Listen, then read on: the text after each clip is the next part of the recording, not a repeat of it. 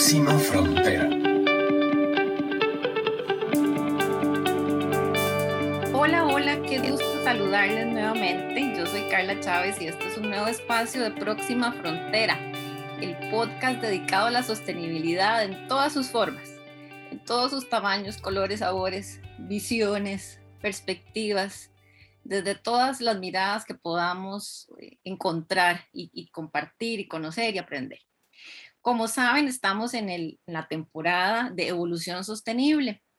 Este espacio que hemos creado para darle un poco más de vida al exitoso evento de la Alianza Empresarial para el Desarrollo AED, que se realizó hace algunas semanas y que juntó expertos de muchos lugares del mundo. Hoy tengo el grandísimo gusto de presentarles a Marcelo Hernández, quien es consultor y economista ecológico, es conferencista internacional en desarrollo sostenible, su énfasis es la economía ecológica y la evaluación del capital natural frente al cambio climático. Marcelo es doctor en economía ecológica de la Universidad Nacional Australiana, es máster en ciencias de la biodiversidad, vida silvestre y salud eh, de la Universidad de Edimburgo, eh, tiene una maestría en gestión ambiental, una licenciatura en ingeniería industrial, mucha conocimiento, mucha experiencia. Marcelo, muchas gracias por acompañarnos en Próxima Frontera. Bienvenido. Hombres, eh, gracias a vos, Carla. De verdad te, te, agradezco la invitación y ojalá que podamos ver y hablar, hablar bastante y que aprendamos unos de otros. Así es, muchas gracias. Bueno, vos sos ecologista y economista, o sea, estamos con los dos ecos y eso, eso me encanta porque puede ser un programa en el que aclaremos esa mirada tradicional de que parecieran cosas opuestas, ¿verdad? La economía y la ecología. Y queremos que nos lleves a ese mundo de posibilidades donde las dos están unidas, están interconectadas y no podrían ser mejores que si, que están una sin la otra no, no, no pueden funcionar bien. Entonces empecemos con la pregunta, Marcelo.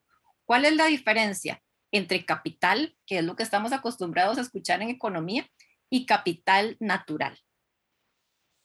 Ok, bueno, yo creo que, eh, Carla, también es importante iniciar un toque eh, más atrás, que es de dónde viene la palabra eco, ¿verdad? Que eh, todos sabemos que significa casa, ¿verdad? Y cuando hablamos de economía, economía significa la gestión de nuestra casa, ¿verdad? Y entonces de aquí podemos desprender muchas eh, metáfora, si es nuestra propia casa, si es la casa como nuestra comunidad, si entendemos la casa como nuestro país o, última, en, lo último ya sería la casa como nuestro planeta, ¿verdad? Entonces, como decías vos, tradicionalmente más bien eh, la economía y la ecología estaban totalmente eh, ligadas unas de otras, no se veía cómo se podía administrar nuestra casa eh, de forma independiente. Lo que pasa es que con los años se fueron creando estos silos académicos y profesionales, eh, donde el economista está por acá, el, el, ingeniero está por allá, ¿verdad? El, la comunicadora está por allá, etcétera. Y eso hizo o, o, generó un divorcio de disciplinas y creo que es parte de lo que nos tiene ahora en, en problemas y ha sido un distanciamiento de esa visión sistémica de cómo funciona el mundo, eh, posiblemente eh, para un mejor entendimiento, eh, ¿verdad? Porque nosotros no podemos tener un entendimiento de todo, pero sí deberíamos de tener un mejor entendimiento de la interrelación de las partes de cómo funciona la sociedad. Entonces, creo que eso, eso es primero importante aclararlo. En economía, eh, cayendo ya a tu pregunta específica, se hablan de factores de producción que también los podemos traducir a tipos de capital. Eh, y bueno, capital se define así muy, generalmente eh, como un stock o un grupo de cosas que producen otro, otras cosas, otros servicios, bienes y servicios, ¿verdad? Entonces, en economía hablamos de del capital humano, eh, que somos nosotros, nuestros conocimientos, nuestra cultura, ¿verdad? Nuestros, eh, nuestros deseos, etcétera. Hablamos de capital construido, que son pues todos los artefactos y la infraestructura que, que el humano ha creado. Hablamos del capital social, que son nuestras familias, nuestras redes sociales, ¿verdad? No estoy hablando de Instagram o Facebook o, Meta ahora, eh, sino nuestras redes sociales con nuestros vecinos, eh, etcétera. Son las normas, las leyes eh, que gobiernan ese, ese, esas relaciones. Y por último, ¿verdad? Bueno, no último, ¿verdad? Pero tenemos el, el último tipo de capital que es el capital natural, ¿verdad? Que son todos los ecosistemas. Eh, es la naturaleza. Y entonces, si habíamos definido capital como un stock de cosas que produce eh, bienes y servicios, ¿verdad? Imagínate eh, una, máquina, una fábrica que está produciendo productos, ¿verdad? Valga la redundancia. El capital natural es el stock de ecosistemas que producen bienes y servicios ecosistémicos o ambientales, ¿verdad? Lo que en, la literatura científica se conoce como servicios ecosistémicos, que en, en general son eh, los beneficios que eh, tomamos de la naturaleza. Marcelo, y, y cuando hablamos de esa separación, ¿verdad? De los diferentes tipos de capital humano o la, la parte ya más técnica que hemos ido creando, ¿no sería correcto decir que los seres humanos más bien somos parte del capital natural porque estamos hechos como de lo mismo, de los mismos minerales y de los mismos insumos con los que están hechos los otros ecosistemas. Somos parte de esos ecosistemas porque estamos en, digamos, del lado de la vida eh, y dependemos de alimentarnos y de respirar y producimos eh, a la vez eh, nuestros glóbulos rojos y blancos, o sea, estamos siendo parte de esa naturaleza. ¿Por qué sacamos a los seres humanos de la categoría natural y lo ponemos como uno extra? Bueno, ese es un punto importantísimo, ¿verdad? Que aquí, eh, bueno, y tal vez porque no, no tenemos una ayuda visual, me gustaría eh, enseñarte tal vez cómo se entiende este esquema de los capitales. Y el esquema en, en general lo que hace es que el capital natural, imagínate un círculo, es el que engloba los otros círculos que son eh, los otros tres capitales que te mencioné. Eh, de forma eh, que, como vos muy correctamente lo decís, nosotros no estamos aparte de la naturaleza, sino somos parte de la naturaleza, ¿verdad? Entonces, no existe como el humano y la naturaleza, todos somos naturaleza. La diferencia con, con este es, es, un, es, un, modelo, ¿verdad? Eh, para eh, administrar o para ayudarnos a entender mejor cómo interrelacionarnos con, con, la naturaleza. Por eso se ha separado como capital natural para entender ese impacto y esa dependencia que tenemos nosotros con, con la naturaleza. Pero, pero tu aproximación es totalmente correcta también. Buenísimo. A ver, Costa Rica, para referirnos al país eh, desde el que estamos grabando este podcast, Costa Rica ha estructurado su marca país, su, su mm, posicionamiento internacional alrededor del capital natural. Tal vez no ha sido algo tan consciente, ¿verdad? Como que nos dijimos, bueno, a partir de ahora Capital Natural va a ser nuestro tacataca, sino que se dio de una forma, me parece, muy espontánea, muy orgánica, con mucha visión de, de, individuos de generaciones anteriores y hemos invertido muchos años en diseñar esta forma de, de, vender o de ofrecer nuestro país al mundo, de diferenciarnos. Ha sido todo un diseño que ha sido muy coherente, ¿verdad? Desde, desde diferentes puntos de vista. Incluso hemos creado instrumentos financieros muy sofisticados como el de pago de servicios ambientales que nos ha permitido reforestar el país nuevamente, hemos eh, convertido a Costa Rica en potencia mundial en ecoturismo. E, eso ha sido una inversión de muchos años alrededor del concepto de capital natural, tal como nos lo estás definiendo. Eh, y entonces pareciera que llegó el momento, como en economía tradicional, de decir, bueno, he invertido 20 años, he estado abonándole a esta cuenta, ¿verdad? Metiéndole y metiéndole y metiéndole ahorros y recursos llegó el momento de ir a obtener los réditos de esa inversión, Marcelo? Bueno, yo creo que los réditos los, hemos comenzado a obtener desde hace más de 30 años, no desde ahora, ¿verdad? Como vos bien decís, eh, somos un país que en cierto momento hubo un punto de inflexión donde comenzamos a trabajar más con la naturaleza que en contra, ¿verdad? Y entonces hablamos de nuestro sistema de áreas silvestres protegidas, ¿verdad? Que eh, protege alrededor del 26% del territorio nacional. Hablamos de, nuestras fuentes renovables de, electricidad, ¿verdad? Donde a veces hasta el 100% de la electricidad producida en Costa Rica es producida por por agua, eh, ¿verdad? La geotermia, viento, el sol, etcétera. Y otros esquemas muy exitosos que nosotros en, el 96 eh, lanzamos eh, de los primeros y tal vez de los más famosos esquemas de financiamiento para la conservación, que es el nuestro pago por servicios ambientales, ¿verdad? Recordemos que en, en los 60, 70 eh, con el boom, por ejemplo, de, de, la industria cárnica y, comidas rápidas, etcétera, en, por ejemplo, en Estados Unidos, nosotros nos dedicamos a, a ser parte de los proveedores de, de, de esos eh, productos y tuvimos a raíz de eso de las principales eh, o de las mayores tasas de deforestación en, en Latinoamérica, ¿verdad? Y, y, como con esos ejemplos que, que cité, que vos también hablabas, logramos revertir esa deforestación.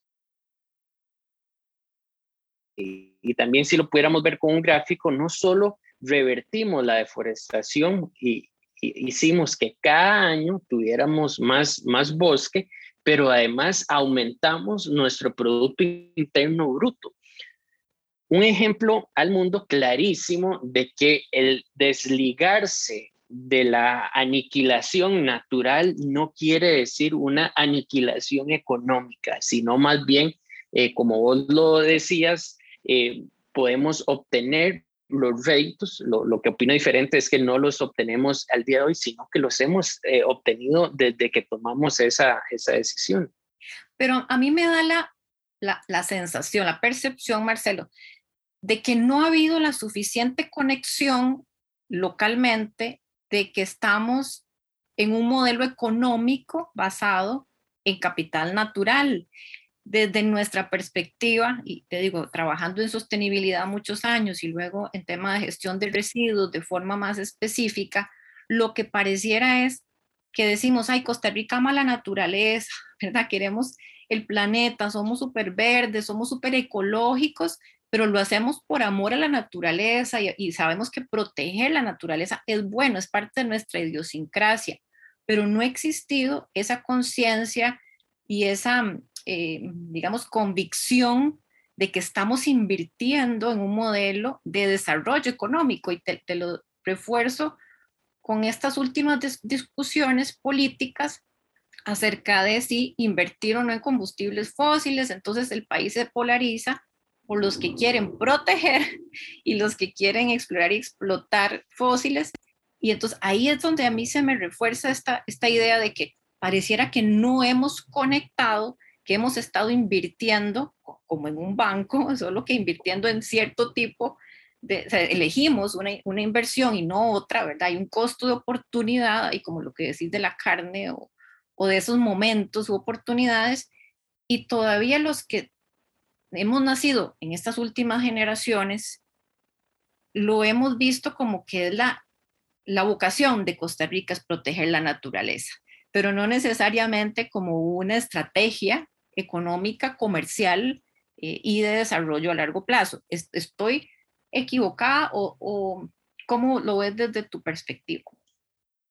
Sí, bueno, eh, estoy de acuerdo con vos a, medias. Eh, creo que sí se visualizó el capital natural como una ventaja eh, competitiva, ¿verdad? Si hablamos que las, los ingresos por divisas a partir del turismo rondan alrededor del 6 o 8% del Producto Interno Bruto y que la mayoría del turismo lo que viene es a, a experimentar nuestro capital natural, ¿verdad?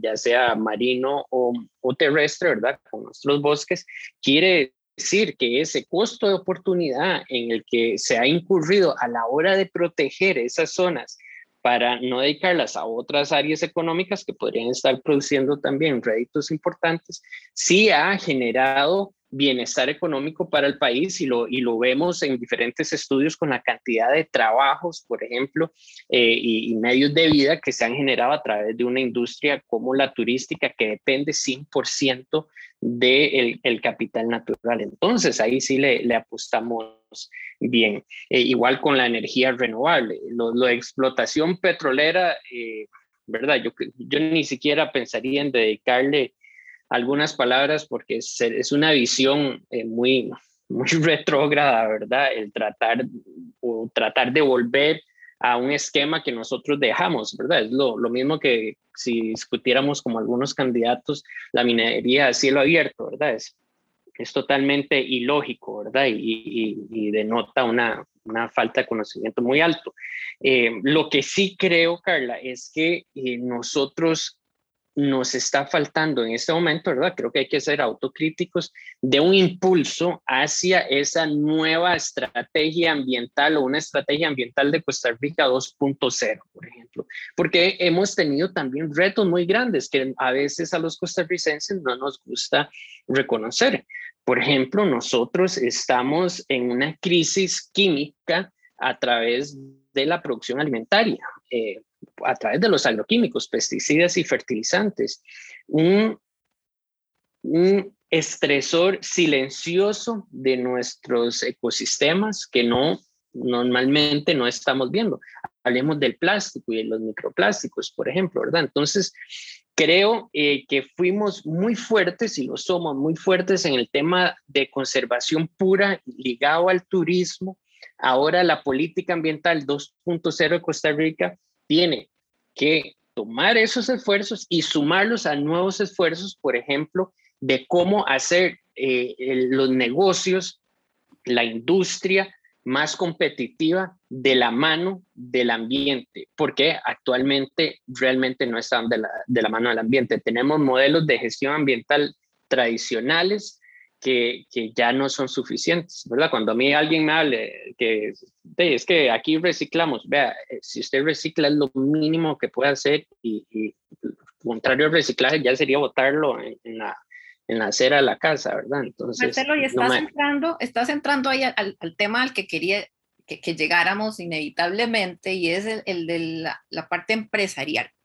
Eh, porque, ok, estamos de acuerdo con, con con el modelo que hemos ido estructurando durante los últimos años. Nuestro 98% de, fuentes de energía son renovables. Eh, el maravilloso negocio democrático que es el turismo, ¿verdad? Que, que, puede ser desde un bed and breakfast chiquitito, una, una sodita en cualquier playa de este país puede generar bienestar para una familia, hasta un gran hotel cinco estrellas de una corporación. Entonces está, es una actividad que reparte mucho riqueza y es maravilloso. Em, pero entonces pasamos al otro lado que es de la producción y lo estás diciendo, la agricultura, la industria, la agroindustria, eh, el consumo y el postconsumo. Y entonces ahí cuando empezamos a, recordemos que estamos hablando de capital natural. Y entonces desde la perspectiva de las empresas, nuestra experiencia ha sido que quien entiende muy bien esto o quien vive diariamente con esto en las empresas es su gestor ambiental, su departamento de responsabilidad social que ha medido la materialidad en temas ambientales, sociales, económicos, pero no necesariamente los tomadores de decisión, los líderes que están con las finanzas, con las eh, compras, suministros, con la parte logística y con la parte de gestión post-consumo. Eh, marketing, ni que digamos, ¿verdad? O sea, no, no se ha conectado, es como que no hemos conectado las empresas, eh, a veces diríamos como el cerebro con la lengua, ¿verdad? Entonces, a, veces el cerebro, que es, puede ser todo este entendimiento del capital natural ligado al económico, está claro, pero en nuestra lengua, que es nuestra comunicación con los públicos, marketing, ventas, no se ha conectado con eso. Entonces queremos vender, vender, vender, vender, hacer negocios de volúmenes y, con materiales además que ojalá sean muy baratos para poder tener más margen.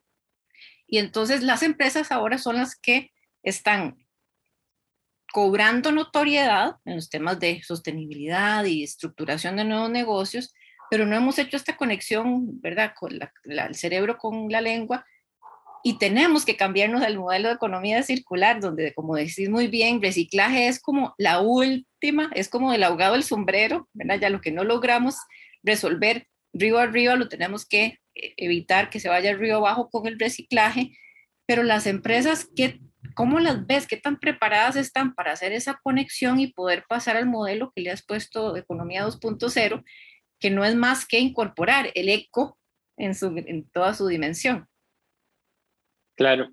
Bueno, es que también hay que recordar que a veces vemos las empresas como si fuera una entidad viva por sí sola, ¿verdad? Y las empresas es, son, es una conformación eh, humana eh, que esas, esas personas han sido formadas en estos hilos académicos y profesionales con los que empecé eh, hablando, ¿verdad? Entonces, creo que ha habido una malformación académica que tenemos que prestarle mucho mayor atención. Por ejemplo, eh, yo hace varios años, en mi formación eh, base es ingeniería industrial, ¿verdad? O sea, qué más ligado con la empresa y la producción que la ingeniería industrial.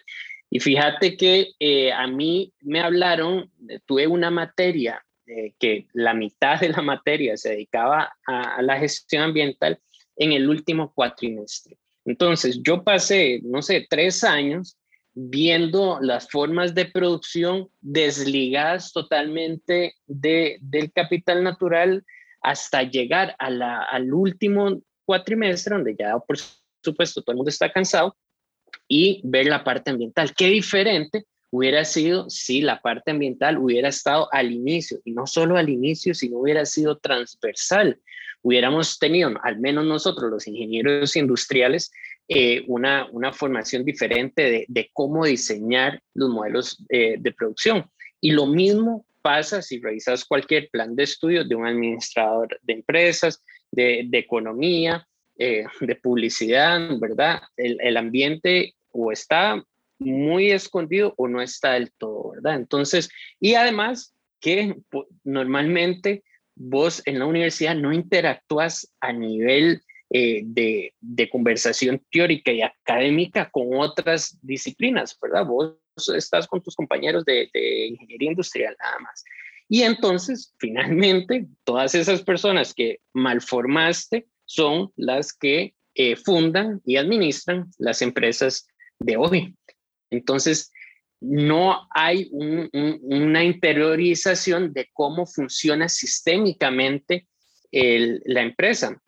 La empresa funciona igual que el agua y, yo aquí con toda vergüenza te digo, yo me pasé a, a hace unos seis meses y yo no sé de dónde viene el agua. Cuando yo abro el tubo, no tengo idea de dónde viene el, el agua.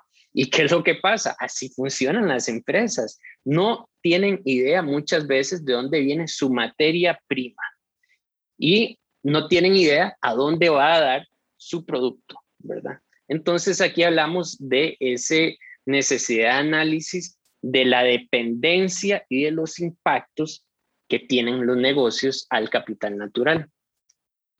En, tu charla de evolución sostenible, en este evento que se celebró hace unas semanas, organizado por la Alianza Empresarial para el Desarrollo, mencionabas con muchos ejemplos muy ricos, muy claros, el concepto de los servicios ecosistémicos. Y ya dijiste, tenemos que ver esto como un sistema, ¿verdad? La empresa es parte de un input y un output eh, y normalmente no vemos más allá de lo que nos permite nuestra corta visión. Eh, y, y, en lo ambiental o este tema sistémico se convierte como en un nice to have, ¿verdad? Si, si logramos las ventas, si llegamos a las metas, entonces nos queda tiempo y energía y recursos para hacer algo de, verde, sembrar árboles o, ir a hacer algún voluntariado, limpiar una playa, pero eso es, ¿verdad? Como, como un tema de segunda prioridad. Pero cuando entendemos en la cuestión desde la perspectiva de los servicios ecosistémicos, yo creo que cambian, puede cambiar mucho esa perspectiva. ¿Podrías darnos un ejemplo, Marcelo, de, cómo bueno, definir cómo entendemos los servicios ecosistémicos y con un ejemplo poder aclararlo mejor? Claro, bueno, eh, como te decía, el capital natural produce eh, o nos brinda esos servicios ecosistémicos, que cuando hablamos de servicios, hablamos de bienes y servicios eh, ecosistémicos, que en, en, forma muy básica son todos los beneficios que nosotros obtenemos de la naturaleza. Entonces, un servicio ecosistémico solo ocurre cuando nosotros estamos generando bienestar humano, ¿verdad? Y por supuesto, las empresas de, del siglo XXI, ¿verdad? Deberían de estar también dedicadas al bienestar humano y no solo al bienestar individual, como un paréntesis.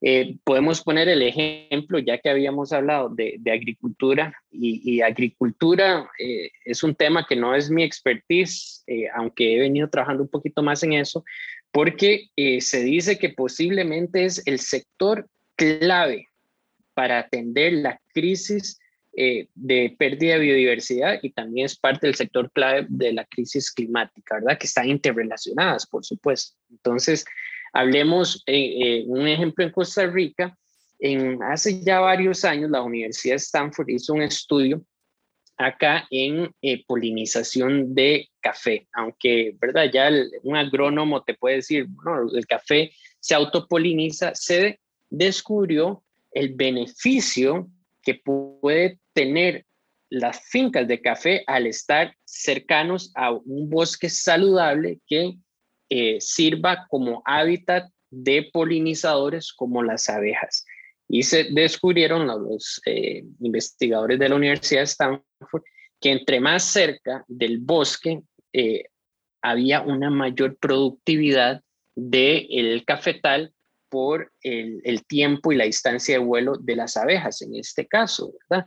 De tal manera que la productividad del café podría subir hasta un 25% de acuerdo a ese servicio de polinización eh, que se obtiene de manera gratis, que ni siquiera está entrando dentro de la contabilidad tradicional y, y ya de siglos de una empresa donde olvida por completo ese activo que le está generando dinero. Entonces ya aquí no estamos hablando del, imperativo moral, ¿verdad? Estamos hablando de eh, negocio. Es como decir que, que, que las bienes raíces, ¿verdad? Tener como el concepto del real estate para lo natural también. No es lo mismo si yo pongo un cafetal aquí que si lo pongo acá. Exactamente, ¿verdad? En, en, real estate, lo que eso se llaman los precios hedónicos, ¿verdad? ¿Cuánto te cobran por estar eh, frente al, al, mar, ¿verdad? En un hotel versus ver hacia la calle. Y eso es porque instintivamente el, el humano busca la naturaleza y entonces se asocia a un precio mayor a, a eso, ¿verdad? Eh, y, y, bueno, y así podemos hablar de, de todos los recursos a lo largo del ciclo de vida de, los productos y servicios que cualquier empresa eh, está produciendo, la necesidad de esa identificación de cómo se depende de, la naturaleza, ¿verdad? Que, que, los tenemos olvidados y esto lo que hace es que nos estemos perdiendo de oportunidades de negocio y estamos incurriendo en riesgos para el negocio inclusive.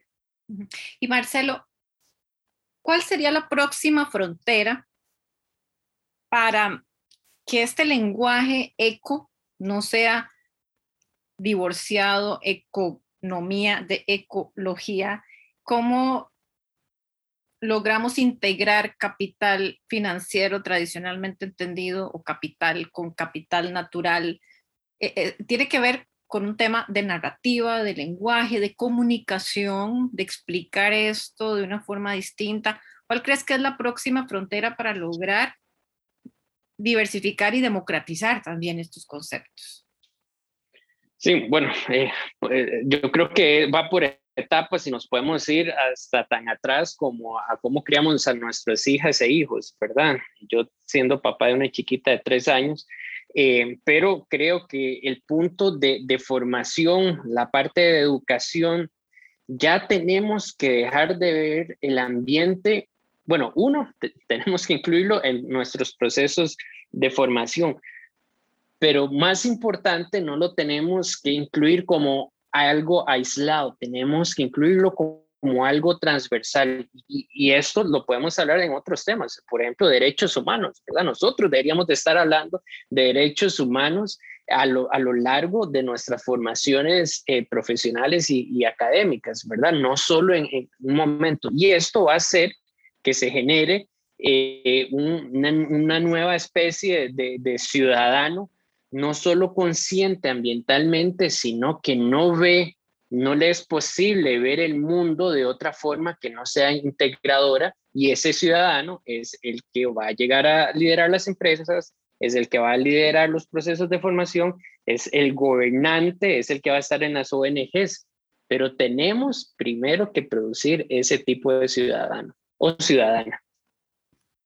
Esa es la, normalidad que tenemos que, aceptar, eh, eh, ver, ver como inaceptable o, anormal eh, las formas tradicionales de producir, la linealidad, la, falta de conexión y lo, decimos mucho en este podcast. Eh, COVID-19 vino como una oportunidad de aprender acerca de nuestras conexiones, nuestra interdependencia, nuestra vulnerabilidad y como una antesala de los retos que nos va a tocar como sociedad frente a la crisis climática.